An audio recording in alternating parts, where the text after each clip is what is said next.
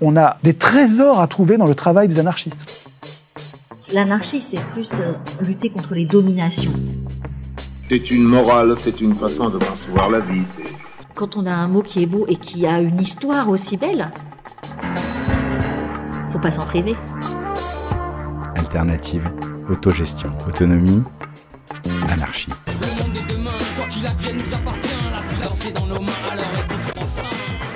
Histoire d'A, le podcast des émancipations. Alors bienvenue pour ce nouvel épisode d'Histoire d'A. Aujourd'hui, j'ai le plaisir de discuter avec Caroline Fayol, qui va nous transporter euh, au 19e siècle euh, pour voir un peu ce qui se passe dans le monde ouvrier et pour parler d'un concept qu'on connaît aujourd'hui sous le mot association, mais qui à l'époque avait un sens euh, bien différent de ce que peut avoir aujourd'hui le, mot association. Et donc Histoire d'A aujourd'hui, le A de association. Euh, que se passe-t-il Alors bonjour d'abord Caroline, mais que se passe-t-il que se passe-t-il au 19e siècle de particulier autour de cette question de l'association? Alors bah, bonjour, et merci pour euh, l'invitation. Euh, donc euh, juste avant peut-être de commencer, que les auditeurs sachent que voilà, je suis historienne, je suis maîtresse de conférences en, histoire contemporaine à Montpellier et je travaille en ce moment sur les associations ouvrières au 19e siècle et on a vient de faire paraître avec Samuel Hayet et, et Carole Christen un, ouvrage collectif sur cette question-là, sur les associations ouvrières au 19e siècle. Pour les gens qui veulent fouiller un petit peu, je, les invite à voir le, le, le livre. Alors, qu'est-ce qu'on entend par associations au 19e siècle. Alors effectivement, euh, les associations euh, qu'on connaît aujourd'hui, c'est des associations type euh, de la loi 1901, hein, qui, a instauré et qui a réglementé voilà, ces, ces, ces groupes, ces, collectifs. Alors c'est vrai que c'est un sens différent au 19e siècle. Moi, ce qui m'intéresse tout particulièrement, c'est les associations ouvrières. Alors, qu'est-ce qu'on appelle association ouvrière? Euh, c'est en fait, alors il y a plusieurs types d'associations déjà au 19e siècle. Il y a des associations qui sont des associations qui regroupent des patrons et des ouvriers, et des associations qui, euh, en gros, sont organisées uniquement par des ouvriers. Donc moi, c'est ce second type d'association qui, qui m'intéresse. Alors ces associations ouvrières, ce sont euh, plus précisément ce qu'on appelle des associations de production qui vont prendre le nom euh, par la suite de coopératives, c'est-à-dire des associations. Les ouvriers vont se réunir souvent par branche de métier. Donc ça va être des cordonniers, euh, des chapelières, euh, des couturières, pour donner des exemples de femmes, mais voilà, des, tailleurs, etc. Et donc ces ouvriers vont, s'organiser dans leur branche de métier avec l'idée qu'ils vont essayer de, de s'auto-administrer déjà à l'intérieur de ces associations avec pour but en fait de retrouver une forme de maîtrise, une maîtrise de leur travail, une maîtrise de leur vie plus généralement, euh, pour lutter contre un phénomène qui est bah, ce qu'on appelle l'industrialisation, le capitalisme industriel, qui, comme vous le savez, émerge euh, au XIXe siècle. Euh, et, en fait, ce, processus de, développement du capitalisme industriel s'accompagne d'un processus qu'on appelle la prolétarisation, c'est-à-dire que des ouvriers qui avant pouvaient disposer, par exemple, de leurs outils de travail, euh, se voient progressivement dépossédés de ces outils de travail et deviennent euh, bah, des prolétaires, c'est-à-dire des gens qui n'ont que leurs bras pour travailler et qui sont à la merci des patrons, notamment pour qui subissent des baisses de salaire très importantes, une perte d'autonomie dans leur travail, etc. Mais donc c'est un moment où, grosso modo, les gens vont passer d'artisans à salariés de l'industrie? C'est exactement ça. En fait, euh, c'est pendant un, un, peu pendant le moment de fin 18e siècle, début 19e siècle, il y a ce passage où il y a encore des artisans, c'est-à-dire ce qu'on nous on pourrait appeler artisans, eux se disent ouvriers. C'est ça qu'il faut voir, c'est que le terme ouvrier euh, à l'époque n'est pas du tout le même sens exact que nous. Par exemple, on va avoir euh, même aussi des professions que nous, on ne classe pas chez ouvriers, comme par exemple coiffeur. Il y a des associations ouvrières de coiffeurs, et, voilà. Euh, et euh, des cuisiniers, par exemple aussi. voilà, qui, et, à l'époque, il y avait vraiment cette idée que ouvrier, c'est celui qui travaillait de ses mains. pour autant, effectivement, il y a ce moment de passage où, de petit à petit, en fait, alors que au XVIIIe siècle, la majorité des travailleurs, par exemple parisiens, étaient des, artisans.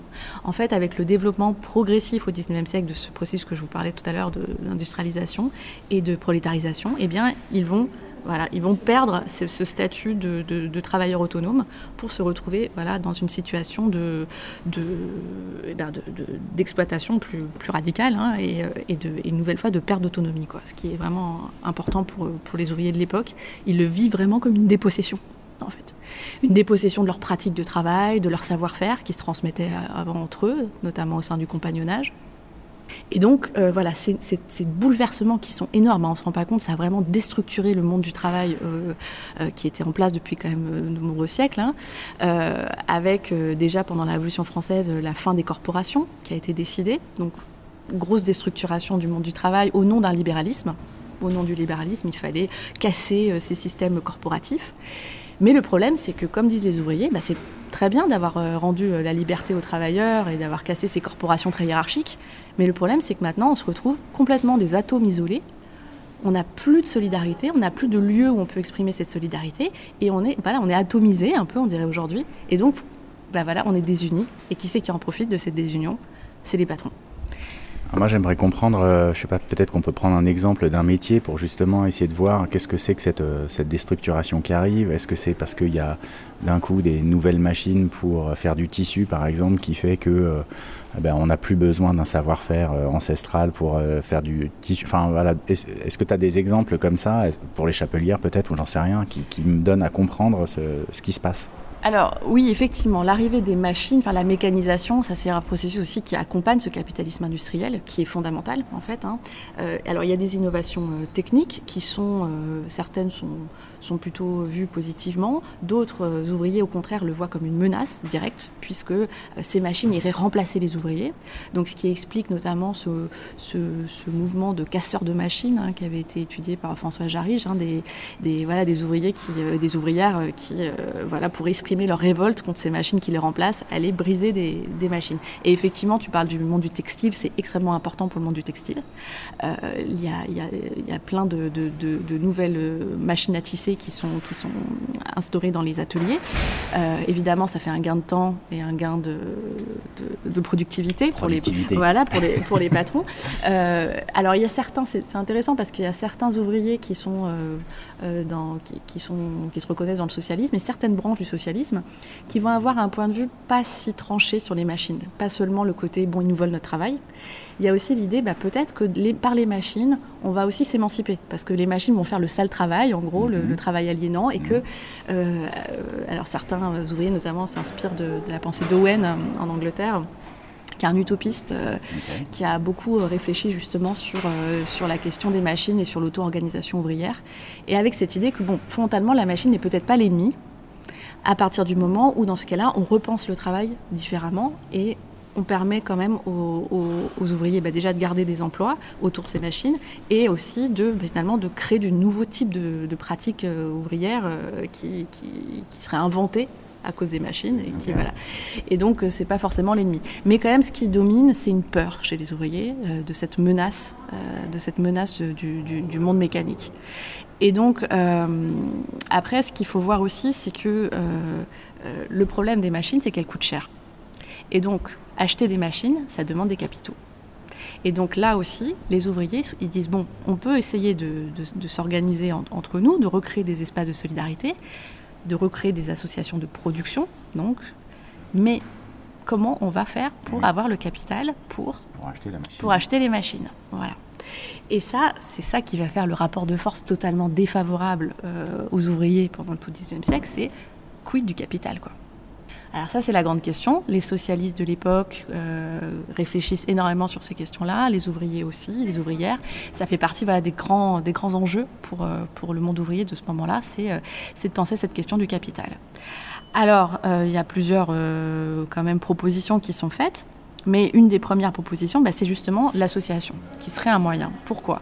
Alors, soit c'est l'idée que ça serait des associations où il y a, hum, par exemple, des si on prend des, des, ouvriers du textile qui vont avoir leur propre euh, métier à tisser et qui chacun va apporter son métier à tisser et on va se réunir ensemble pour, euh, avec son outil de travail et on va s'entraider pour essayer de, faire en sorte de se garantir des salaires quand même convenables et de lutter contre la concurrence des autres. Euh, voilà. Donc, mais le problème, c'est que la concurrence entre bah, des, des, entreprises qui ont des capitaux très importants. Et eux, voilà, une nouvelle fois, ils sont, ils sont quand même euh, des, le rapport de force est très défavorable. D'autre part, il y a aussi cette idée que bah, on va essayer euh, bah, de, de, constituer un capital. Alors comment on constitue un capital? Euh, soit on va déjà essayer de, bah, de mettre en commun déjà ce qu'on a, c'est-à-dire que pour participer à l'association, il faut donner une somme d'argent qu'on Ok, faut dispose. adhérer, Voilà, il faut adhérer et petit à petit, plus l'association est grande, plus ça fait du capital. Cette idée que c'est finalement le, la multiplicité qui va permettre euh, euh, d'accroître ce capital commun. Et donc, dans ces associations euh, qui sont organisées sous ce mode-là, bah, il y a vraiment l'idée qu'il y a un fonds indivisible qui est le fonds de l'association, le capital de l'association. Et ensuite, les bénéfices qui sont créés par l'association sont ensuite répartis de manière équitable entre tous les associés. Donc en fait, ils sont payés par un salaire de base plus de l'intérêt aux bénéfices.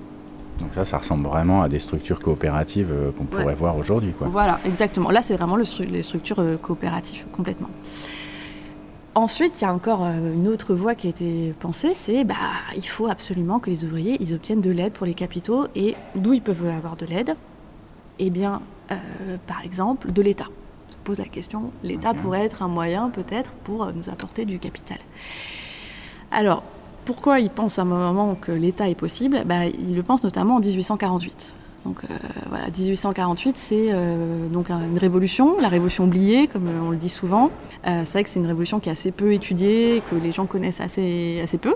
Alors que c'est une révolution très intéressante aussi parce que, si on à l'aune du, du mouvement ouvrier, parce que c'est vraiment une révolution où la question du travail est centrale en fait, et clairement un objet politique. Et donc, Quand tu dis objet politique, ça veut dire que les gens en parlent et Oui, réfléchissent à qu'est-ce que ça veut dire une république et tout ça. en fait, ce qui intéresse les gens, c'est comment établir une république des travailleurs. Donc voilà, c'est plus seulement euh, vouloir créer une république au sens comme la Révolution française l'a établi, bon, Ok. qui s'oppose à la monarchie, quoi, une république. Là, c'est de faire la république des travailleurs, c'est-à-dire cette fois-ci une république qui pense, le grand mot de l'époque, c'est l'organisation du travail. Donc une organisation beaucoup plus égalitaire qui viendrait protéger les ouvriers, justement, contre les patrons, contre les aléas de la concurrence, etc. Contre la maladie, contre les accidents. Enfin, Alors, ça, c'est un. Euh, Je vais trop vite. Alors ça, euh, ça déjà, euh, ça on peut retrouver des traces un petit peu avant 48. Enfin, on va faire une pause parce que Ah là- oui.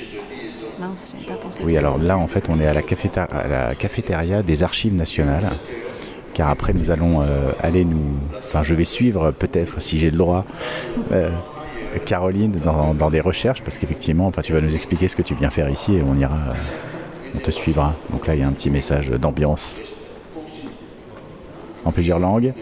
Donc j'étais allé peut-être un peu vite en besogne sur le- le- Euh, la maladie et les accidents. été vite, t'as- au contraire, euh, t'es- t'es revenu un peu en arrière, Ah, d'accord. mais ça- c'est très bien, tu as raison, parce que c'est vrai que si on veut comprendre ces associations de production euh, dont je vous parlais, d'ouvriers, il faut voir qu'il y a des, quand même des mécanismes de solidarité qui se sont mis en place dès euh, le début du 19e siècle, les années 20, 30, euh, où, comme je te disais tout à l'heure, les, les ouvriers se sentent atomisés, se sentent, euh, voilà, ils n'ont plus de réseau de solidarité, donc ils essayent de recréer très rapidement des, des, des, des- des espaces de solidaires. Mais le problème, c'est que normalement, c'est interdit par la loi. À cause justement de l'interdiction des corporations, on n'a plus le droit de s'organiser par, euh, par branche de travail, etc. Donc c'est fait de manière plus ou moins clandestine. Parfois c'est toléré par les autorités, ça dépend des périodes. Et ce qu'ils vont commencer à faire, c'est ce qu'on appelle des sociétés euh, de secours mutuels.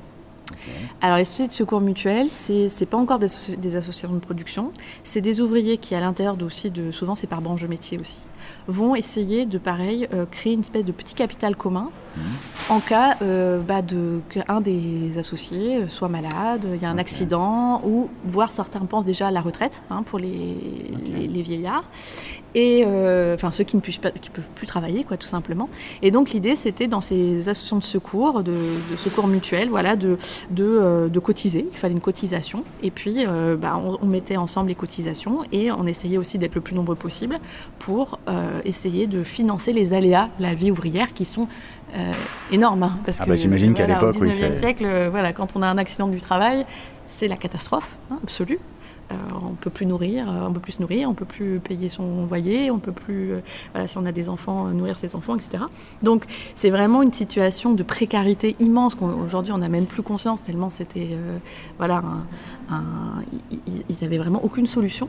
Et donc ces sociétés de secours mutuels étaient essayaient d'apporter déjà des éléments. Et alors évidemment ces lieux-là, c'était aussi des lieux où on discutait, des lieux où on on critiquait les patrons, des lieux où on pouvait éventuellement organiser euh, des grèves. Donc c'est pour ça que les autorités étaient très méfiantes sur ces Bien sûr. associations de secours mutuels, parce qu'elles pouvaient très vite prendre un tour politique. Et, euh, et puis ça pouvait être aussi bah, des noyaux pour repenser euh, bah, justement euh, l'union ouvrière, quoi, des, des formes d'associations ouvrières. Et effectivement, pas mal de, de sociétés de secours mutuels sont ensuite associées à des euh, formes d'associations de production. Donc elles avaient- il y avait ces deux volets, et pas mal d'associations euh, prévoyaient aussi euh, euh, dans le capital commun qu'il y, ait une partie qui soit là pour les indigents, pour les, enfin pour pas les indigents, les, les, les malades, les, les, les invalides, etc. et voire les retraites. Donc on est vraiment dans un monde où l'État-providence n'existe pas, bien sûr. Et, euh, et donc il y a l'idée, bah, il faut compter par, euh, sur nous-mêmes. Donc Mhm. il y a aussi une forme euh, voilà, de, de, quête d'autonomie ouvrière pour vivre sa vie jusqu'au bout, le mieux possible. Et donc en 1848, comme il y a cette question de l'organisation du travail qui apparaît, les ouvriers et les ouvrières se disent ah ben là c'est l'occasion pour justement changer la donne et que l'État puisse nous aider à créer euh, pas du patrimoine, juste, mais capital, un capital pour avoir des outils de, de- de travail qu'on maîtrise quoi. Alors c'est exactement ça. 1848, ça a été un énorme espoir pour, euh, pour les ouvriers et les ouvrières parce que tout d'un coup, il y a eu cette idée que euh, c'est une révolution qui s'est faite un peu de la de, de forme d'alliance politique entre des républicains, des socialistes et ce mouvement ouvrier qui s'est structuré petit à petit depuis les années 20 et 30, 1820-1830. Et donc, euh, voilà, à ce moment-là, la révolution quand- de février, en février, c'est vraiment le grand espoir que là, on va repenser leur- complètement le travail et qu'on va surtout reconnaître euh, que la grande revendication de 48, c'est le droit au travail. Alors, qu'est-ce que c'est que le droit au travail? Euh, C'est une notion qui, qui apparaît, qui est un peu très abstraite aussi, mais qui, pour les ouvriers, ont un- une, au contraire une conséquence très concrète. C'est que tout simplement, euh, le chômage, eh ben, c'est une situation qui est intenable et l'État, la République, si elle est pour les travailleurs, elle doit garantir en fait ce droit au travail. Donc, alors comment on fait pour garantir ce droit au travail? Il y a notamment et la création, euh, euh, pendant la, très rapidement euh, après la révolution de, de 48, des ateliers nationaux. Les ateliers nationaux, c'est des ateliers qui ont été créés par l'État pour occuper les ouvriers et ensuite les ouvrières, ce qui est des ateliers fémi- féminins, qui sont au chômage. Donc avec l'idée que finalement on leur, donne- on leur confie des grands travaux par exemple, des choses comme ça. Et euh, donc c'est un peu l'idée que l'État euh, comme ça essaye de euh, subvenir euh, aux besoins de ces... Alors ça ça fait partie, du... c'est une mesure assez symbolique dans le sens où il n'y avait pas tant que ça des, des- des ouvriers qui ont pu travailler dans ces ateliers nationaux. Mais il y avait l'idée, voilà, la République pense à nous, c'est ça le but à, à poursuivre, c'est ce droit au travail. Alors donc euh, là-dessus, pourquoi il y a eu aussi beaucoup d'espoir, c'est qu'il y a eu un- ça s'est pas mal cristallisé autour d'un- d'une figure qui s'appelle Louis Blanc. Euh, Louis Blanc, c'est un, un socialiste euh, qui euh, s'est fait connaître par une brochure justement sur l'organisation du travail, qui s'est beaucoup répandue, notamment dans les milieux ouvriers. Et, et Louis Blanc, en fait, pour aller simple, au plus simple, essayait justement de penser à un rôle de l'État comme euh, fondamental pour, euh, comme soutien au monde ouvrier et notamment des associations ouvrières. Et il se trouve que Louis Blanc est un- une figure de 48, qu'il a été euh, directement euh, nommé à, la, à, la- à ce qu'on appelle la commission du Luxembourg. C'était pas le ministère du Travail, parce qu'ils avaient demandé un ministère du Travail, ils l'ont pas eu. Ils ont eu cette commission du Luxembourg qui était chargée spécifiquement de prendre en compte les intérêts des travailleurs. Et euh, donc euh, c'était voilà, un lieu aussi où tous les ouvriers ouais, se tournaient sur la commi- vers la commission. Luxembourg en disant c'est de là dont va venir la solution. Et en plus il y a Louis Blanc qui euh, voilà, préside cette commission, donc tous les espoirs sont là.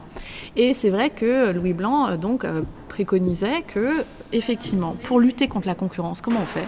Parce qu'en gros, on est dans un monde où il y a un capitalisme libéral, où la concurrence est partout.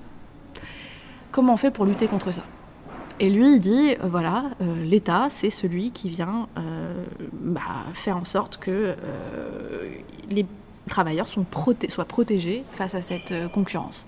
Et donc, on va effectivement essayer de doter de capital, c'est-à-dire faire des prêts aux associations ouvrières, des prêts qui sont voilà, euh, pas avec euh, des intérêts, euh, bien voilà, voilà, quoi, ouais. et qui permettrait justement de soutenir ces associations pour qu'elles puissent lutter contre les entreprises patronales.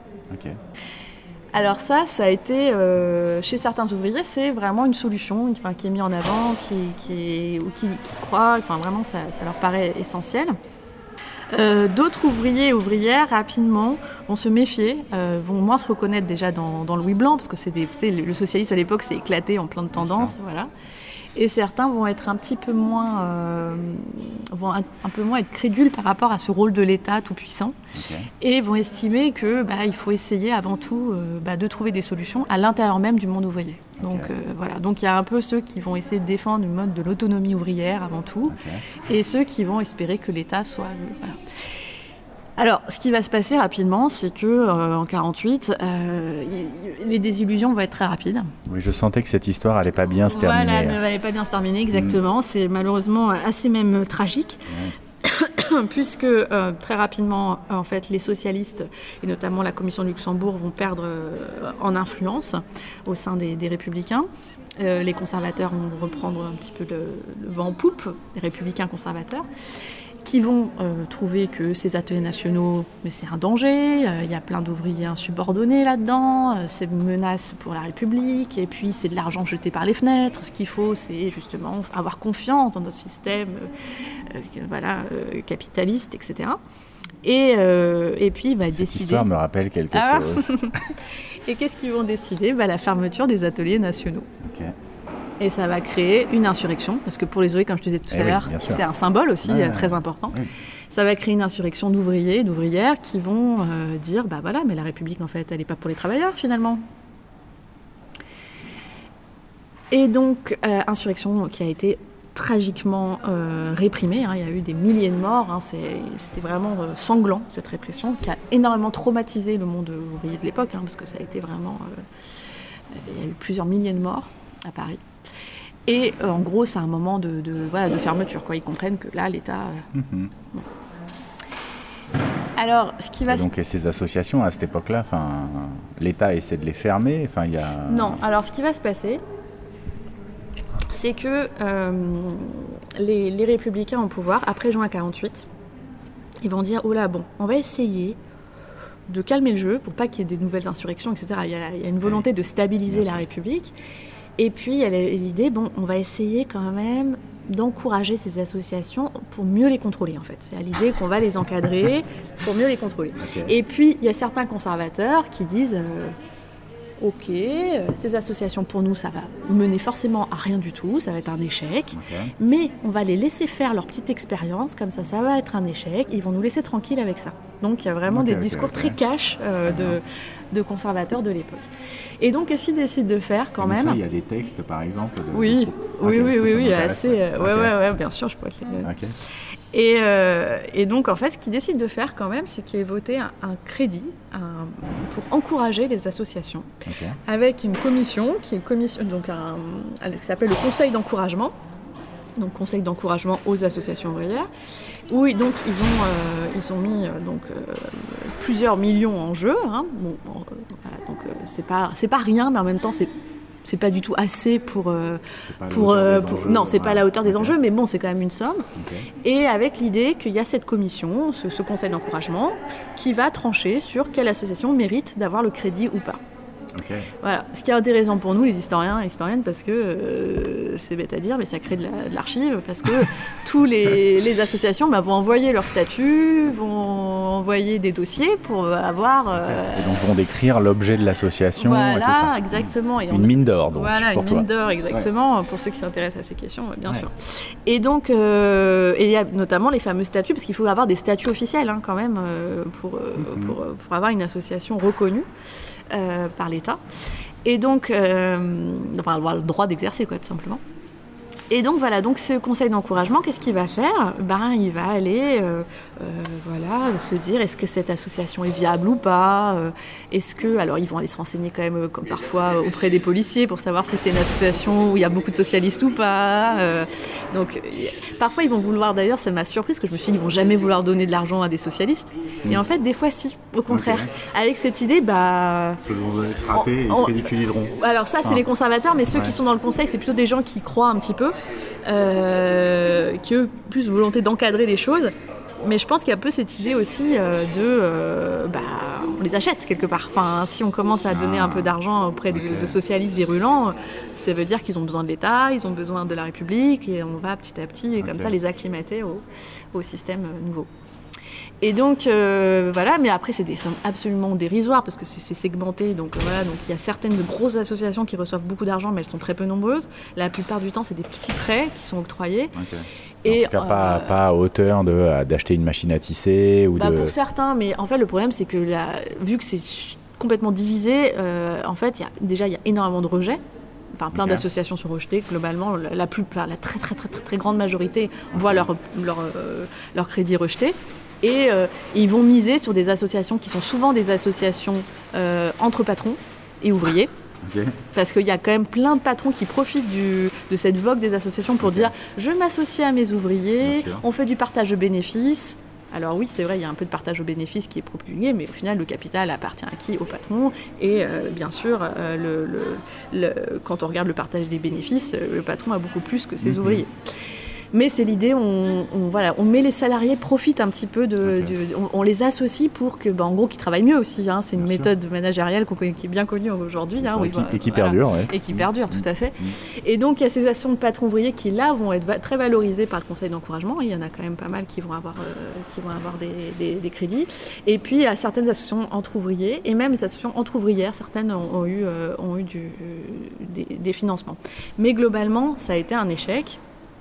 Et beaucoup de- de- d'associations ouvrières, elles disent non mais l'État, là, euh, en gros, après juin 48, on peut pas avoir confiance, quoi. Donc c'est plutôt la voie de l'autonomie ouvrière, mais en fait un peu forcée parce que Oui, parce qu'il n'y a pas d'autre chemin. parce qu'il n'y a pas d'autre chemin et qu'on a été trahi quand même. Enfin, ils, ils vivent ça comme une trahison de la République. Et donc, on va essayer de passer quand même par, euh, par bah, des formes d'auto-organisation. Ok. Euh, et si on fait un, un zoom euh, sur les questions d'ouvrières, justement, Mhm. est-ce que les associations d'ouvrières sont nombreuses? Quel est le rapport entre euh, euh, le féminisme et les associations d'ouvrières? Enfin voilà, est-ce que tu peux me parler de ça? Oui, alors c'est là-dessus que je travaille particulièrement. Alors, les associations d'ouvrières, alors euh, c'est vrai qu'en 48, c'est un peu l'âge d'or des associations. C'est là où vont émerger aussi des associations de femmes. Euh, alors, ce qu'il faut savoir, c'est que là, il y a aussi des associations mixtes qui, dans des branches du métier où il y a des femmes qui travaillent et des hommes qui travaillent. Bon, la plupart du temps, dans les hiérarchies à l'intérieur de la branche de métier, les femmes font souvent le- les travaux les moins rémunérés, les plus bas, de- les moins spécialisés. quoi. Et les hommes sont souvent eux qui ont les postes d'ouvriers spécialisés, les mieux rémunérés aussi. Donc c'est un système souvent qui, à l'intérieur même d'une association, peut être inégalitaire entre, euh, entre les travailleurs eux-mêmes. Donc, faut pas croire que parce qu'il y a association ouvrière, c'est l'égalité absolue entre les travailleurs, etc. Dans plein de cas, c'est clairement, il y, a, il y a encore une hiérarchie de salaire qui, est- qui est là. Euh, et puis, il y a là une autre hiérarchie, c'est que dans la plupart des associations mixtes, euh, en fait, les, les ouvrières sont exclues explicitement dans les statuts des pouvoirs de décision. C'est-à-dire que c'est écrit noir sur c'est blanc. écrit noir sur blanc, c'est-à-dire que les associations sont gérées notamment par une assemblée générale et qui est avec aussi un dans la plupart des associations il y a une forme de, de aussi de, de direction qui sont organisées. Euh, parfois il y a un gérant, des fois non. Alors ça c'est- il y a beaucoup de débats sur faut-il un gérant ou pas. Est-ce que remettre un gérant c'est remettre un roi, un peu un patron quelque part dans l'entreprise, dans l'association, bref. Mhm. Mais en tout cas, il y a cette idée que euh, l'Assemblée quand même générale est censée avoir quand même un pouvoir souverain. Donc il y a, un, il y a un- comment dire, euh, voilà, une dimension euh, d'autodécision quoi, qui est un- essentielle. Et donc là, les femmes non, explicitement exclues euh, de, de, ces, de, ces, de ce pouvoir de décision. Donc elles peuvent y travailler, mais elles peuvent être associées, mais, euh, mais elles Mais elles ont le droit de se taire quand Voilà, il s'agit c'est de prendre des décisions. Ok. Alors évidemment, pas mal de travailleuses, euh, elles, euh, elles se voient exclues aussi de. Il y a aussi des associations qui excluent directement les femmes. Donc euh, une nouvelle fois, la non mixité, bah, ça vient souvent d'une exclusion au départ. hein, on dit, Oui. voilà. Donc c'est bon, bah, on va s'organiser entre nous, hein, Voilà. vu que c'est pas pas possible. Euh, donc là, les femmes, elles vont être face à un enjeu double. C'est qu'il va falloir lutter contre le capitalisme industriel Mhm. donc tous ces mécanismes de concurrence, etc. Et il faut aussi lutter contre euh, ce que j'appelle une division sexuelle du travail, Mhm. c'est-à-dire un monde du travail qui est euh, en fait qui euh, cantonne les femmes, souvent dans des métiers qui sont les moins bien rémunérés et dans un faible nombre de métiers déjà. Elles sont exclues de plein de métiers. Donc elles sont dans une situation où elles se retrouvent à devoir voilà, lutter contre ce double front, Bah à la fois et aussi lutter contre la- la- les rapports de domination qui existent à l'intérieur du monde ouvrier qu'elles subissent en tant que femmes. Quoi. Ok. Il y a un groupe d'élèves qui arrive aux archives. ça va faire euh, un petit fond sonore. Un petit fond sonore. Donc euh, voilà. Alors, euh, qu'est-ce qui se passe en, en 48 C'est vrai qu'alors, est-ce qu'elles sont majoritaires? Non, clairement, c'est euh, minoritaire par rapport à la masse des associations ouvrières qui se créent en 48, mais c'est un nombre non négligeable et surtout, c'est des associations dont personne ne parle. Elles ont été très peu étudiées par l'historiographie, elles ont été un peu mises de côté. Euh, comme souvent hein, dans l'histoire ouvrière, hein, les femmes dire ont coïncidence, été, voilà. je ne crois pas. c'est ça. Et donc, euh, et c'est intéressant parce que euh, justement pour étudier bah, ce double front en fait Oui. sur lequel luttent les, les ouvrières. Et donc on va avoir des, des associations qui sont assez euh, intéressantes. Alors on va avoir surtout des couturières, des lingères qui vont s'organiser notamment à Paris. Ça c'est vraiment les deux professions où il y a le plus de- de- d'associations. Mais ça, c'est parce que c'est des métiers spécifiquement féminins. Voilà, c'est des métiers spécifiquement féminins, donc du coup elles peuvent s'organiser entre elles assez facilement. Euh, après, on va avoir effectivement aussi euh, des, des- des- quelques euh, des bonnes tiers, par exemple, qui vont aussi s'organiser. On va aussi avoir des, des domestiques, des femmes à gages, qui vont s'organiser en association. Voilà. Et on va aussi avoir des projets d'associations qui viennent relier plusieurs industries. Donc essayer de justement de, de- de casser un peu cette division par métier pour essayer d'assembler le plus de, de femmes possible et pour av- qu'elles aient plus de force en fait euh, pour, euh, pour lutter. Et donc dans ces associations, ce qui est hyper intéressant, c'est que euh, bah, du coup des femmes qui sont exclues du droit de vote, hein, comme tu sais, les femmes n'ont pas obtenu le droit de vote euh, en 48, alors qu'il y a eu le suffrage universel, dit universel, mais les femmes ont Avec été beaucoup de guillemets, donc. Voilà, c'est ça. Et donc elles, elles n'ont pas de lieu où elles peuvent expérimenter finalement ces espaces de décision, ces, pouvoirs de décision. Tandis que dans ces associations-là, où elles sont entre elles, bah forcément, mais il faut une directrice, il faut des, des assemblées votantes, etc. Donc elle fait une expérimentation aussi De- du vote, de la, démocratie, euh, voilà, d'une démocratie dans l'atelier, comme on dit. Quoi. Et donc ça, c'est intéressant aussi pour euh, la dimension euh, politique informelle, comme on dit euh, chez les historiens, c'est-à-dire pas la politique institutionnelle, voilà, mais dans, ces marges, il y a vraiment une dimension de pratique politique, de, de gestion d'un collectif de manière égalitaire, etc. Alors, euh, c'est vrai que ces associations de femmes, euh, il y a euh, y a des, ouvrières qui s'organisent entre elles comme ça, d'autres qui sont, euh, on va dire, impulsées par des féministes. Parce qu'il y a un lien effectivement très fort entre les féministes du Xe siècle et la pensée de la- de l'association. C'est-à-dire que chez ces pionnières du combat de l'égalité des sexes, qui sont socialistes, hein, clairement, chez les féministes socialistes de 48, donc il y a par exemple Jeanne de Rouen, euh, Pauline Roland, euh, Désirée Gay, euh, par exemple, pour citer les trois plus importantes sur le monde du travail, ben, c'est des femmes qui estiment que l'émancipation des femmes, elle passera par un seul biais, c'est l'association. L'association ouvrière est vue comme euh, pas seulement sortir du capitalisme comme certains l'espèrent, mais sortir du patriarcat quelque part aussi, même si le mot n'existe pas à l'époque. Ouais. C'est le moyen où les femmes justement vont gérer leurs propres affaires. C'est par l'autonomie ouvrière que euh, finalement le droit de vote, etc. Bon, on l'a pas, on l'a demandé, certes, mais on l'a pas. Bon, on va passer à autre chose. on va voir comment il peut avoir une émancipation qui soit plus seulement venue d'en haut. On nous octroie, on nous affranchit, l'État nous affranchit, quoi. Mais non, on euh, va euh, expérimenter au quotidien une forme d'autonomie. Et ça, c'est extrêmement euh, important parce que euh, bah, déjà, c'est les voies de l'autonomie ouvrière pensées au féminin. Mhm. Et puis, c'est tout simplement aussi les voies de l'autonomie des femmes vis-à-vis des hommes. Et donc, euh, on va avoir des, des, des, des- des- voilà, des militantes féministes qui vont s'engager très fortement dans ces associations. Alors, il va y avoir Pauline Roland, par exemple, euh, qui est une donc, féministe socialiste, euh, ancienne Saint-Simonienne, qui, a, euh, qui s'est beaucoup investie, qui a fait une enquête sur le monde des associations à Paris. Donc, c'est une source aussi intéressante. Elle est allée voir plusieurs associations et euh, elle est allée dénoncer euh, bah, vous les chapeliers, euh, vous dites que vous êtes hyper fraternels, égalitaires, ok, mais les femmes, combien vous les payez Pourquoi ils n'ont pas de pouvoir de décision Enfin, qui les met directement, voilà, sur les. Elle est, elle est assez euh, directe dans la manière de s'adresser à eux, voilà. Et euh, donc, elle, va elle-même créer une association, euh, cette fois-ci d'instituteurs et d'institutrices, une association mixte qu'elle a créée, enfin, elle a co-créée. Euh, voilà, il y a Jeanne de Rouen, alors elle qui va jouer un rôle fondamental, puisque Jeanne de Rouen, c'est donc une grande militante féministe euh, 48 arde, qui elle, elle aussi est une ancienne Saint-Simonienne. Alors attendez.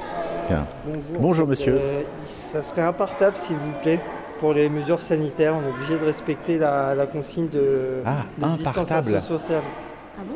Après, vous pouvez rapprocher deux tables. euh, juste après, Bah Même oui, quand non, on même mange, Pour euh, manger, ouais, faut que ça soit impartable. Vous pouvez rapprocher deux tables, on- Ah, un sur une table et l'autre sur l'autre. C'est c'est des règles. qu'on Ok, ouais, bah, j'imagine bien, j'imagine bien. Bah, moi je suis désolé pour vous Non, d'avoir à faire. Alors. La blague, ouais. Bienvenue en absurdie. Mais je vais tendre le bras et j'y arriverai. C'est ça, du coup, tu vas avoir une tendinite. Super.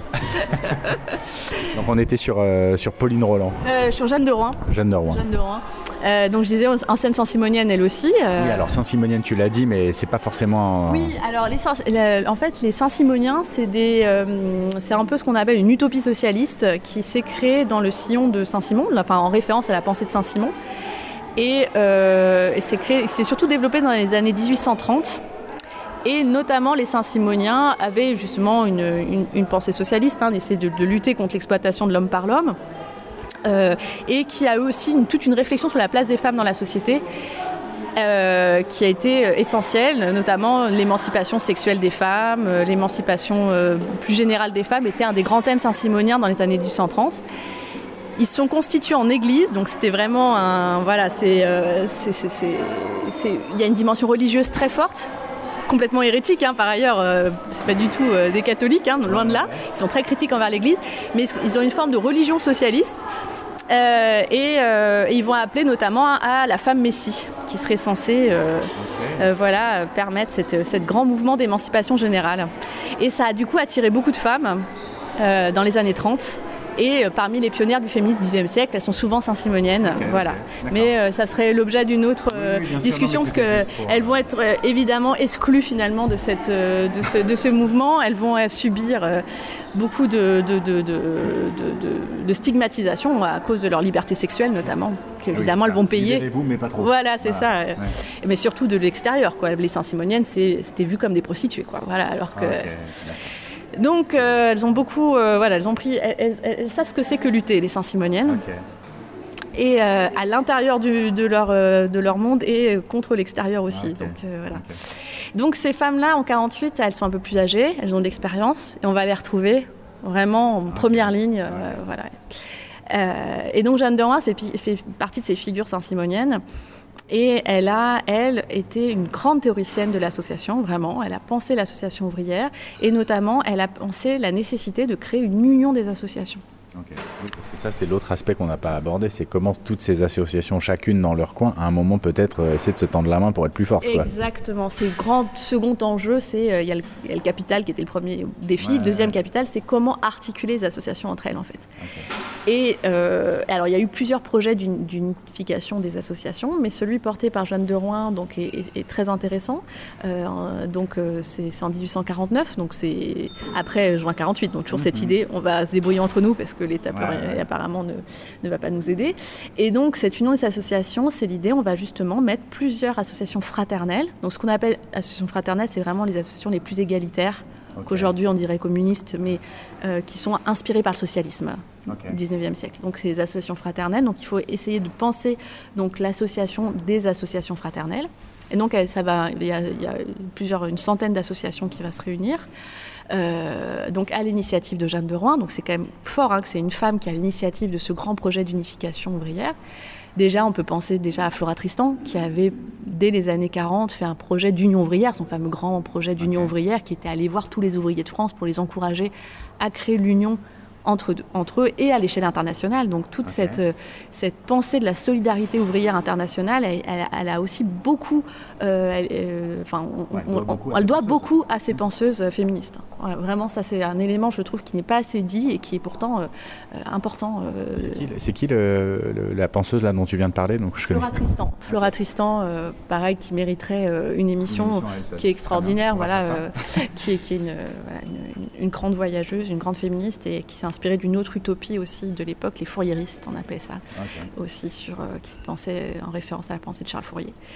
Et, euh, et Flora Tristan, voilà, a, a fait ce fameux Tour de France pour essayer de. Elle, elle est morte d'épuisement hein, pendant ce Tour de France. Elle a tout donné pour, euh, pour, euh, pour essayer bah, de convaincre les ouvriers bah, de s'unir. Euh, je vois que l'heure tourne. Oui. Euh, Il y a encore plein, plein, plein de choses euh, qu'on voulait aborder. Je voulais quand même.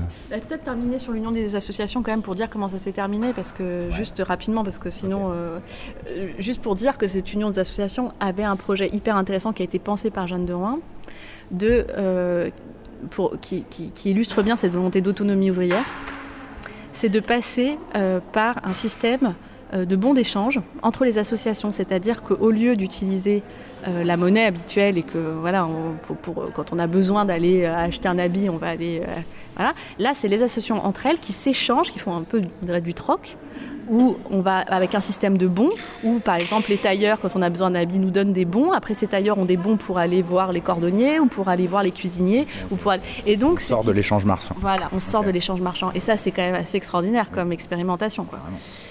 Et, euh, et ça, va, ça va une nouvelle fois être un échec, puisqu'ils vont être réprimés euh, très très durement. Il va y avoir un grand procès euh, qui, sur le- de- des, des membres de l'Union des associations, auquel participe aussi Pauline Roland. C'est à, à l'occasion de ce procès, Jeanne de Rouen et Pauline Roland vont d'ailleurs faire des grands discours féministes aussi. Pour, euh, donc elles vont utiliser ça comme tribune féministe, hein, ce, procès. Et elles vont être condamnées.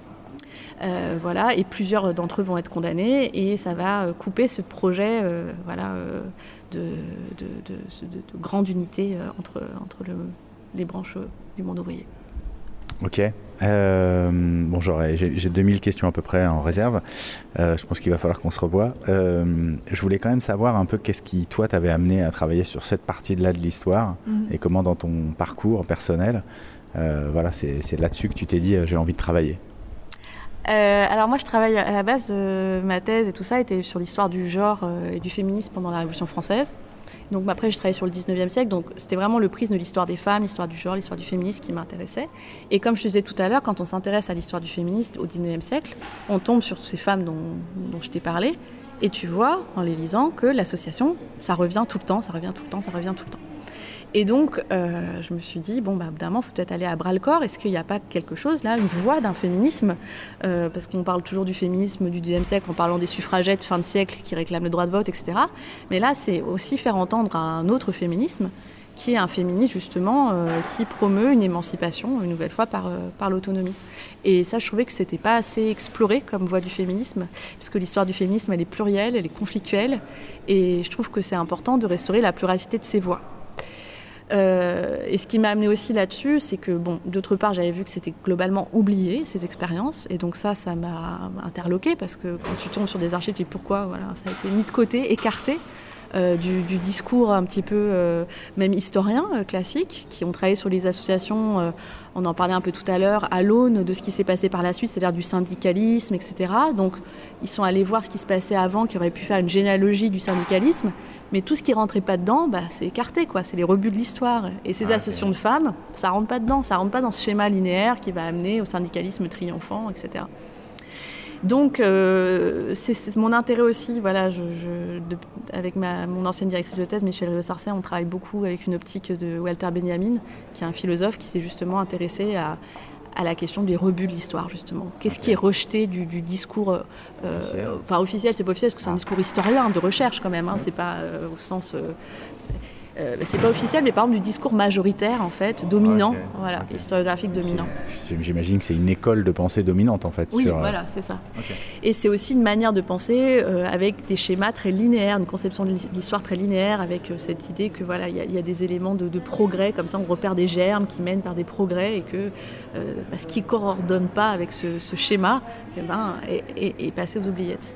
Et moi, ce qui m'intéresse, c'est que souvent dans ces rebuts, eh bien, on aperçoit finalement des, bah, pour le coup, des germes aussi, mais des germes d'alternatives. C'est-à-dire que c'est à travers ces, ces, ces- ces- ces expériences oubliées que euh, se dessinent des formes d'alternatives politiques. Et pour encore aujourd'hui, et c'est aussi en tant que militante féministe aujourd'hui que ça m'intéresse parce que il me semble euh, alors ça pourrait paraître un peu incongru parce que le féminisme vit plein de choses aujourd'hui, d'aller retourner au XIXe siècle, mais je pense que c'est, ça serait dommage d'en faire l'économie parce que d'aller voir ce qui se passe dans le XIXe siècle, bah, ça permet justement d'aller euh, exhumer vraiment des, expériences enfouies qui nous donnent à penser bah, qu'est-ce que ça pourrait être l'autonomie au sein du féminisme, euh, qu'est-ce qu'il faut attendre de l'État ou pas, comment penser articuler vraiment féminisme et travail, qui est, je trouve, une des grandes zones d'ombre encore aujourd'hui dans le féminisme actuel. Donc replacer aussi le curseur sur le travail, il me semble que c'est assez intéressant. Et puis aussi, ce qui m'intéresse, c'est qu'à travers plus généralement les associations de travailleurs et travailleuses, eh bien, c'est une forme aussi euh, d'organisation ouvrière qui a clairement été vaincue, mais qui, était une, qui, ne coordonnait pas, enfin, qui, qui n'allait pas avec le schéma, bien sûr, euh, libéral, mais qui n'allait pas aussi avec le schéma collectiviste qui va s'imposer, mm-hmm. très étatiste, qui va s'imposer par la suite.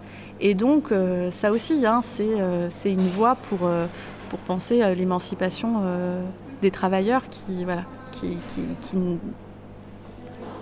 qui, replace la question qui me paraît moi centrale. Hein, je, je, suis là-dessus très castoriadienne, je me réfère à Castoriadis, hein, la question centrale de qu'est-ce que c'est que l'autonomie. Okay. Voilà. Oui, parce que bah, forcément, on n'a pas parlé d'anarchie parce que c'est pas du tout l'époque. Enfin, c'est pas la, c'est anachronique de dire qu'en 1820, ce sont des gens anarchistes. Mais moi, quand j'entends parler d'autonomie oui, en ça, dehors du collectivisme, forcément, je, je, pense à ça, quoi. Oui, c'est ça. C'est que, bien sûr, euh, bah, après, il y, y, y, a Proudhon, genre comme ça, qui existait à cette époque-là. Donc, euh, déjà, les, les, les... mais, euh, mais après, par la suite, euh, c'est vrai que euh, moi, ce qui, ce qui m'intéresse de penser, c'est peut-être pas de chercher le mot anarchie c'est de chercher l'idée et l'idée euh, de, en tout cas moi c'est qui me semble central comme je disais c'est euh, c'est l'autonomie dans, dans, dans, le travail et du coup aussi l'autonomie politique qui se joue en fait et d'ailleurs qui sont intrinsèquement liés et que c'est le découpage qui a pu être fait entre d'un côté le monde du travail et d'un côté le monde politique euh, qui selon moi a, a posé aussi des des, bah, des impasses en fait hein. voilà okay. Donc Histoire d'A, c'est aussi histoire d'autonomie. Euh, merci beaucoup Caroline et euh, à très vite. Alors là, on va retrouver euh, Samuel Ayat avec qui euh, j'ai déjà fait une émission mais que je sortirai plus tard hein, sur 1848 justement. Mais là, on va aller chercher donc dans les cartons à un moment. C'est oui, ça l'idée. Hein. C'est ça. C'est ça, bah, si tu veux, tu pourras nous accompagner, Samuel et moi. Là, on va aller voir des, des cartons d'archives. Justement, je t'ai parlé de ce conseil d'encouragement. Et ben là, on va aller en voir notamment euh, des, des, des, cartons qui contiennent bah, des statuts euh, d'associations dont le crédit a été rejeté. Voilà, donc c'est des et qui ont été conservés quand même. Et, euh, et notamment là aujourd'hui, je vais aller travailler sur des lingères parisiennes que je n'ai pas encore étudiées du 3e arrondissement. Voilà. Là, on est vraiment dans les rebuts. Oui, complètement. on est dans les rebuts des rebuts. Tout à fait. Merci Caroline. Merci beaucoup.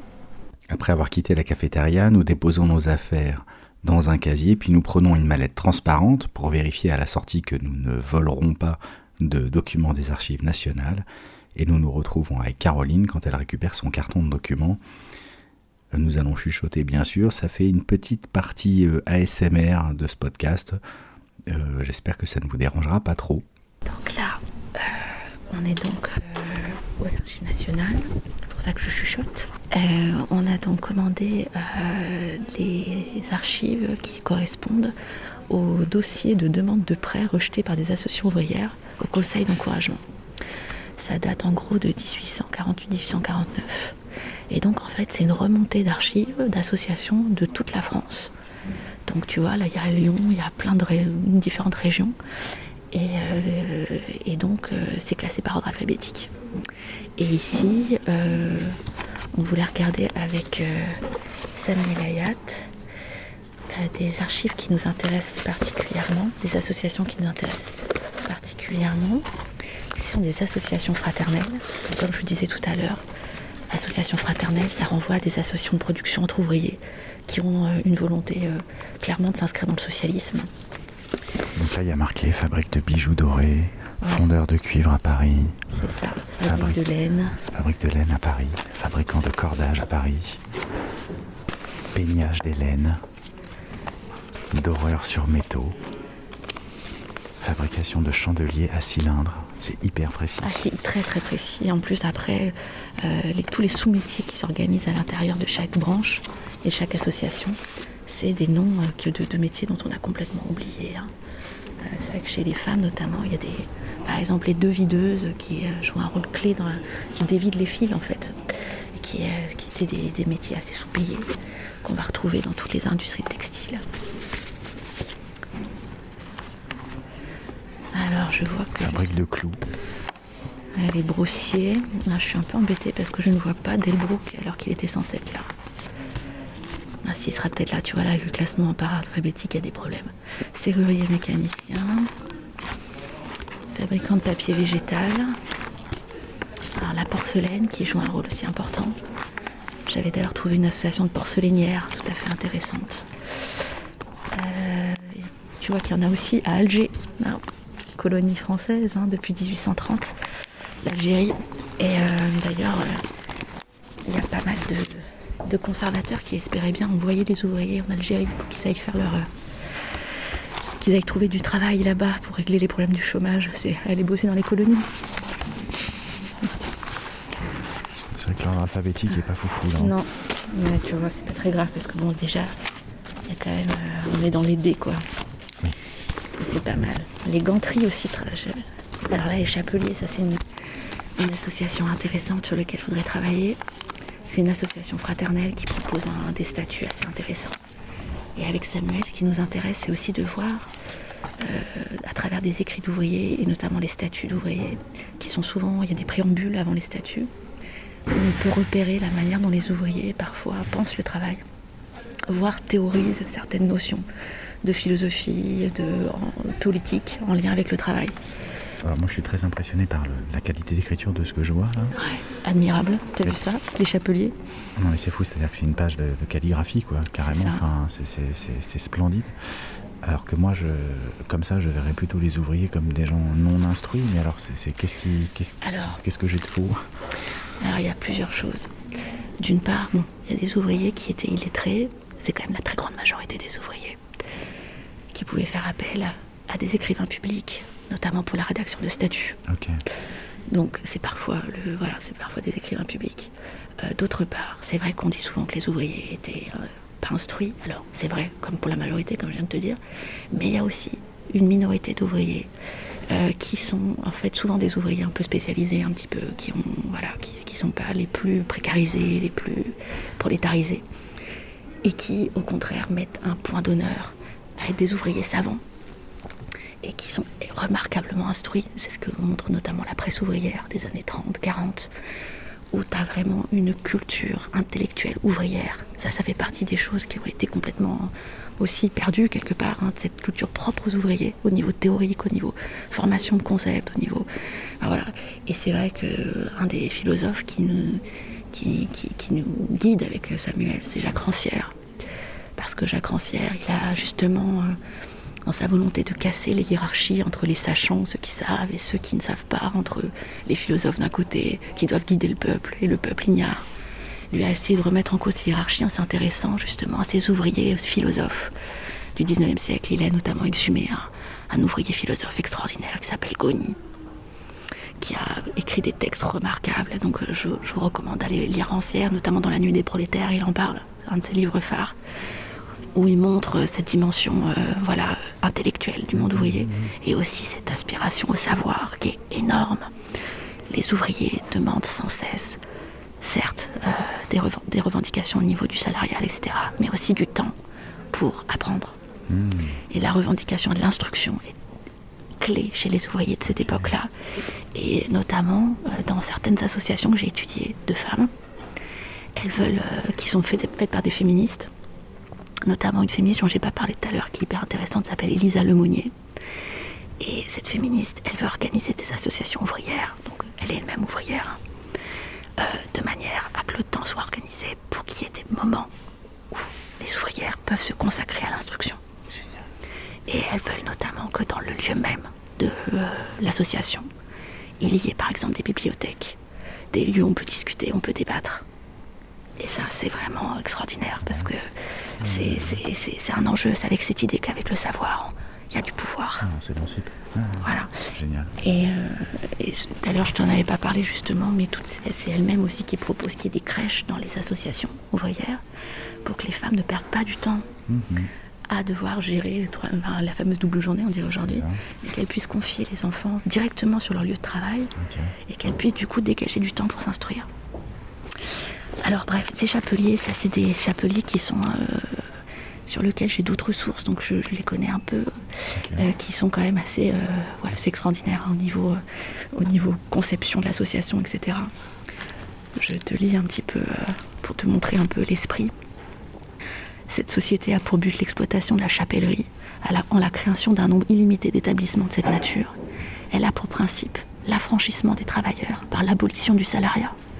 Elle a pour base l'unité d'action, la centralisation des intérêts et l'égalité parfaite des devoirs réciproques de la société envers les sociétaires et des sociétaires envers la société.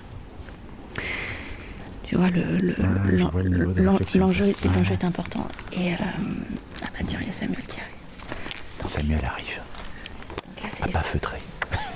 c'est les chapeliers sur lesquels j'avais travaillé un peu. Et là, c'est les. Alors, il y a quelques éléments au niveau des statuts qui peuvent être intéressants. Tu vas regarder. C'est un rejeté. Oui, oui, ça a rejeté. Euh, notamment. Oui, là, on est dans les rebuts des rebuts. Il y, a une, il y a- il y a une notion qui est assez intéressante. Attends, je, je sais pas si je vais le retrouver tout de suite. Qu'est-ce que c'est bien écrit Ouais. Non, mais c'est fou, quoi. Il y a un lyrisme en plus, je trouve, qui est hyper touchant, quoi. Il demande combien Le prêt demande de prêt. Je l'ai noté, mais en tout cas, on va le retrouver assez facilement. 24 000. C'est beaucoup, ça, 24 000 C'est pas mal, mais, C'est euh, pas fou. C'est pas fou non plus. hein. C'est pas avec ça que une nouvelle fois, ils sont, à mon avis, ils s'en seraient sortis. hein. Pour te donner une idée, euh, le, le- un ouvrier euh, très, enfin, très correctement payé, un ouvrier homme, il est à 4 francs par jour à peu près. Ok. Sur, une, euh, sur une année, euh, tu comptes 1200 francs. Ok. Donc euh, Oui, donc 24 000, c'est pas non plus. Ok. Bah, par exemple, il y a des associations qui sont des associations entre patrons et ouvriers qui demandent 100 000, hein, qui sont des énormes structures. attends, je vais juste retrouver euh, une phrase qui est intéressante. Ah oui, regarde ça. Article 7. La société a pour principe que toute matière première est fournie gratuitement à l'homme par la nature, qu'ainsi dans l'ordre économique, tout produit vient du travail, et réciproquement que tout capital est improductif. C'est clair ou pas? Alors voilà, des books. Si ça t'intéresse aussi de regarder. Ah, donc ça, c'est ce que tu cherchais, ça? Euh, non, c'est Ah. on en parlait avec Samuel parce que je trouvais que c'était une. Ah oui, c'est un, gars intéressant qui, Ah, on en a parlé, qui a fait partie de l'union des associations. C'est l'architecte. Voilà. Et qui, euh, et qui a donc été euh, créé cette association. Et là, pour le, le conseil, c'est intéressant, le conseil euh, d'encouragement demande des informations aux, aux policiers. euh, pour voilà. Ah oui, pour savoir un peu qui est le. Gugus qui est en face, quoi. Et là, il a un rapport de police du coup qui est intégré aussi, tu vois, au préfet de police confidentiel.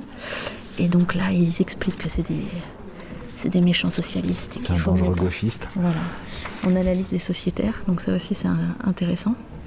Euh, on a des, tu vois, des noms, euh, voilà, des adresses. Donc ça, ça peut être parfois intéressant quand on veut un petit peu rendre compte de la, bah, déjà du, du, du réseau de- Ok. que correspond à l'association, éventuellement cartographier, etc.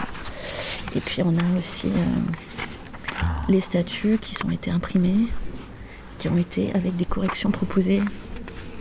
Donc euh, voilà aussi c'est assez intéressant.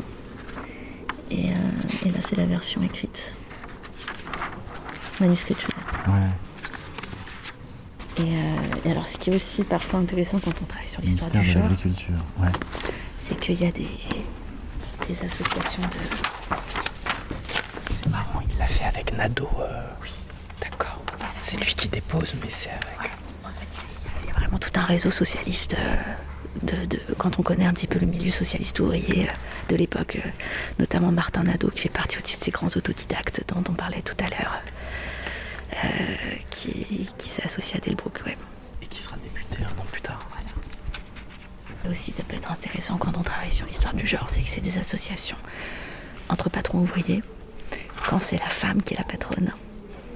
C'est intéressant parce que tu vois le rapport de pouvoir de genre qui est complètement euh, euh, modifié, reconfiguré par le rapport de pouvoir de classe.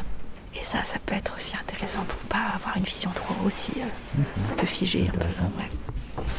Mais bon, j'imagine que c'est des cas très très rares. Oui. Mais, mais il y a des, en fait, c'est des veuves qui ont hérité. Ah. C'est ça la plupart du temps. Ok. Ah là là, mais c'est.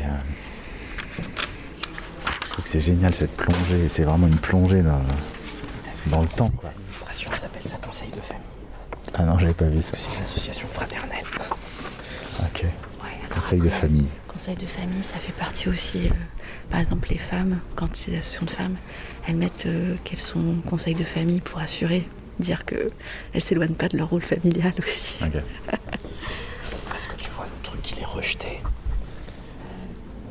Là, Roger La première Non. page, Alors, La première page, c'est le rejet. C'est l'administration, en Voilà, fait. c'est comme ça que le truc, le dossier, il le constitue. En fait, là, euh, t'as le, en fait, t'as le rapport du conseil d'encouragement qui est là. Et t'as l'avis, et t'as l'avis définitif et d'avis qu'il n'y a pas de lieu de donner suite à une demande. Normalement, c'est euh, c'est motivé. Et t'as le nom aussi, c'est toujours intéressant euh, de- du rapporteur en fait, normalement. C'est intéressant parce que parmi le conseil d'encouragement, il y a des rapporteurs qui sont clairement plutôt sympas envers les socialistes et d'autres, enfin plutôt sympas entre guillemets, Ouais. et d'autres qui sont vraiment euh, Conservateur, et donc Ouais. euh, c'est non à chaque fois. Ou alors euh, ils cherchent aussi, je te dis, à des, des fois les instrumentaliser. Oui. Je te dis, c'est pas forcément euh, Ouais, c'est pas blanc ou noir. intuitif que ça. Mhm. 15 décembre 1848. Donc ça, c'est la demande de... C'est dingue. C'est quand même dingue. Que ces trucs aient voyagé jusqu'à maintenant. Et euh, ce qui est rigolo, Parce qu'aujourd'hui, tu prendrais un papier, je sais pas en combien de temps, et et donc là, t'as le... t'as les rapports de police. Voilà. Et le préfet de police se permet de donner son avis et dit euh, voilà, l'association fraternelle des ouvriers maçons et tailleurs de pierre ne paraît pas présenter les garanties qu'on doit trouver dans une association ayant pour but réel l'ordre, la famille et le travail. Donc, c'est J'ai le droit d'avoir des frissons dans le dos ou pas? C'est les piliers du de l'ordre social. De la, du conseil. Parce que moi, ce qui m'avait étonné, c'est pour ça aussi que je l'avais. Ça m'avait. Je suis là. 9 février 49. Parce que regardez, c'est quand même c'est pour dire l'ambiguïté de ce conseil. Parce qu'il y a aussi les procès-verbaux du conseil d'encouragement. Le, 22, le 31 octobre 1848, donc là on est avant, il dit On remarque qu'une association de maçons et tailleurs de pierre est menée par un certain Delbrook, un certain Nadeau, ont pris des renseignements sur eux, jugés très satisfaisants. Leur demande d'allocation de 100 000 est bien partie. Et donc, vous voyez, il y a eu un revirement entre déjà, euh, je pense, la, demande d'information de la police, et puis aussi parce qu'il y a des rapports de pouvoir entre, euh, enfin, des, ils sont pas d'accord, quoi, en fait. Donc, euh, ce qui est intéressant, c'est de là voir qu'ils avaient envie de soutenir Delbrook. C'est dire. Et pas pour un tout petit prêt, pour un prêt de 100 000. Mhm. Donc, euh, ça aussi, c'est intéressant. C'est délire. J'adore. Je veux faire de la recherche en histoire. Ah, ici, c'est sympa et tu. Et je pense que la plupart des gens qui sont ici sont pas historiens ou historiennes. D'accord. Ouais, je dis, il y a plein de gens qui font de la généalogie. Ok. Après, il y a pas mal de doctorants aussi, quand même. Ouais.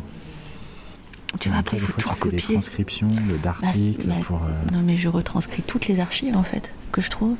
Et si tu veux, c'est là où c'est un boulot de moine, vraiment, quoi. Ah ouais. Tu passes énormément de temps à retranscrire. Après, moi, j'ai plein de collègues qui prennent plein, plein, plein de photos, qui ont des masses de photos chez eux, qui les traitent. Moi, je travaille souvent, quand même, par recopiage. Parce qu'en fait, je me- je m'imprègne en Ah oui. recopiant. Et puis tu mémorises. Je Parce mémorise. que la photo, tu mémorises rien. Bah là, tu vois, j'ai déjà 100 pages euh, de prise de notes, uniquement sur des statuts, tu vois. Ok. Et donc, euh, voilà. Tiens, là, j'ai un, voilà, j'ai un, j'ai un exemple de, de lingère. Et là, c'est des lingères qui, euh,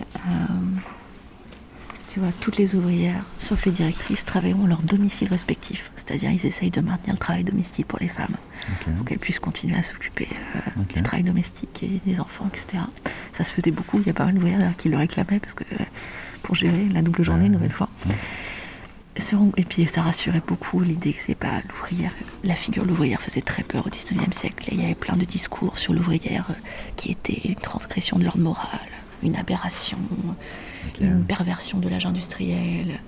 Donc ça rassurait beaucoup aussi qu'elle reste à domicile, l'idée qu'elle perdait pas complètement leur qualité de femme qui, tra- qui travaille à la maison, tu vois. Et là, euh, les salaires seront combinés de manière à ce qu'aucune ouvrière travaillant avec intelligence ou, ou lui puisse gagner un salaire de 1 franc 50 par jour, tu vois. Quand, quand Samuel te parlait de 4 francs pour les ouvriers un petit Mhm. peu qualifiés, pour les, les lingères, on est 1 franc 50 par jour. Et dans les époques de chômage, il ne pourra être réduit au-delà du tiers de ce qui est déjà, t'imagines. Tu me donnes. Et là, c'est un système qui est moins, qui reste un peu hiérarchique parce qu'il y a des, euh, y a des directrices. qui, euh, qui, qui organisent le travail.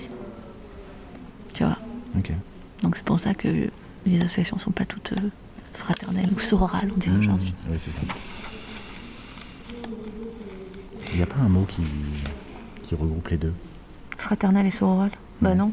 C'est, à l'époque, elle disait fraternelle, elle disait elle-même, Ouais. on fait une association fraternelle. hein. Oui, Elle oui, disait oui. ce terme. Non, non, mais à l'époque, mais même maintenant. On dit quoi? Ah oui, maintenant, oui, ah oui aujourd'hui, oui.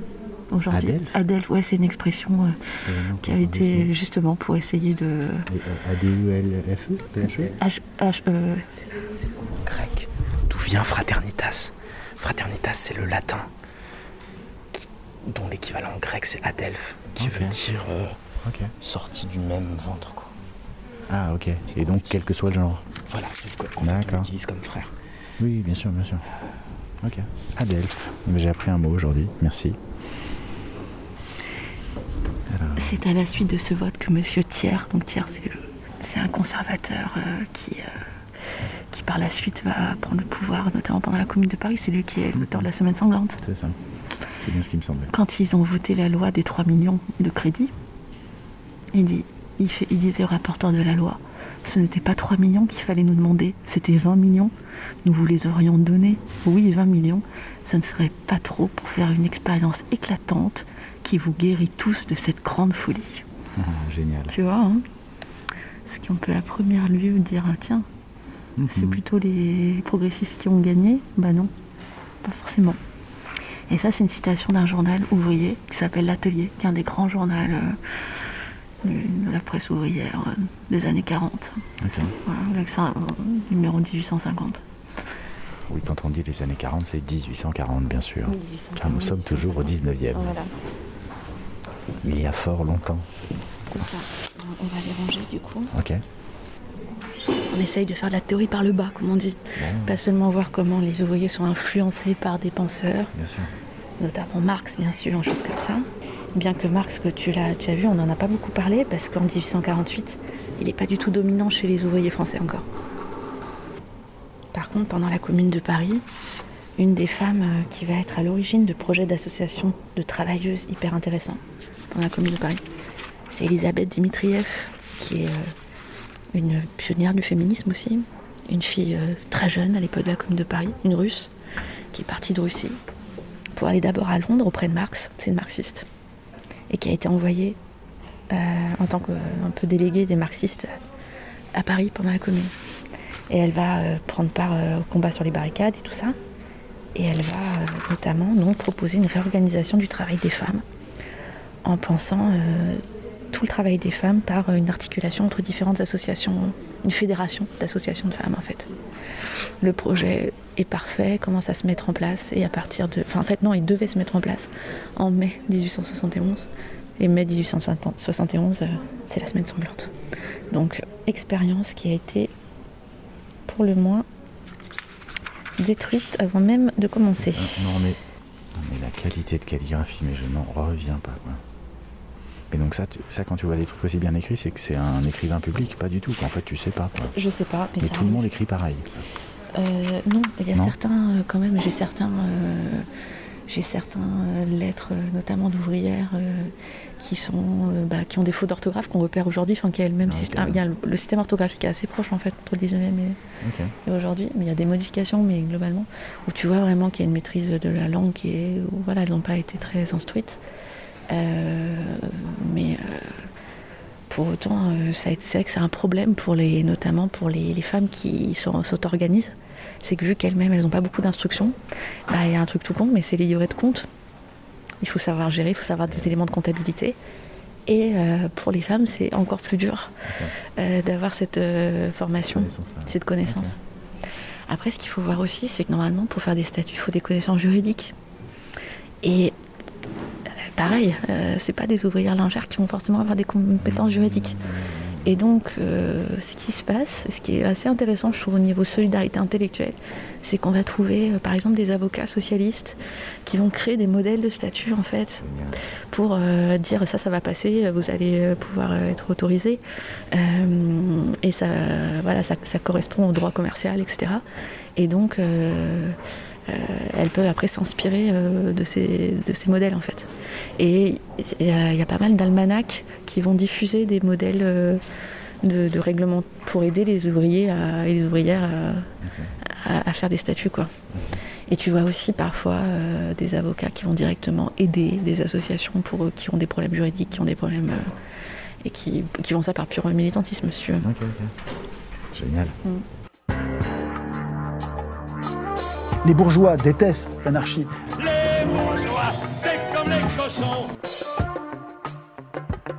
Chacun avait de l'anarchie une idée tout à fait personnelle. Mourons pour des idées, d'accord, mais de mort lente, d'accord, mais de mort lente.